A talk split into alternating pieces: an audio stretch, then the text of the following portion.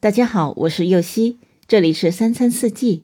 每天我将带您解锁家庭料理的无限乐趣，跟随四季餐桌的变化，用情品尝四季的微妙，一同感受生活中的小美好。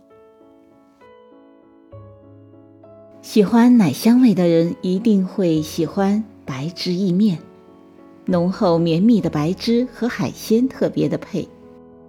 芦笋作为西餐中的常客。只需几根，就能让简单的家庭料理看起来同样高大上。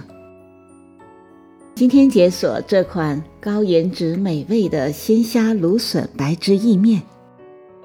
所需的食材有长意面一百克、虾仁二百五十克、芦笋一百克、牛奶两百毫升、黄油二十克、面粉二十克、白兰地一勺、黑胡椒适量。盐适量，油适量。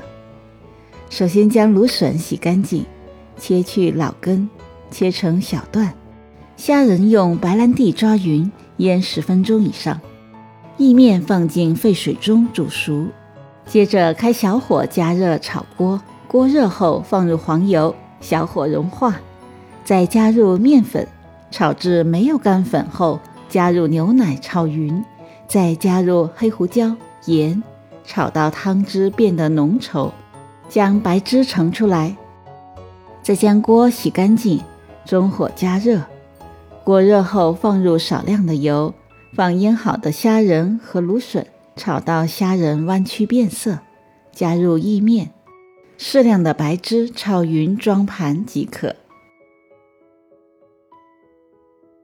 感谢您的收听，我是右希，明天解锁三药吐司卷。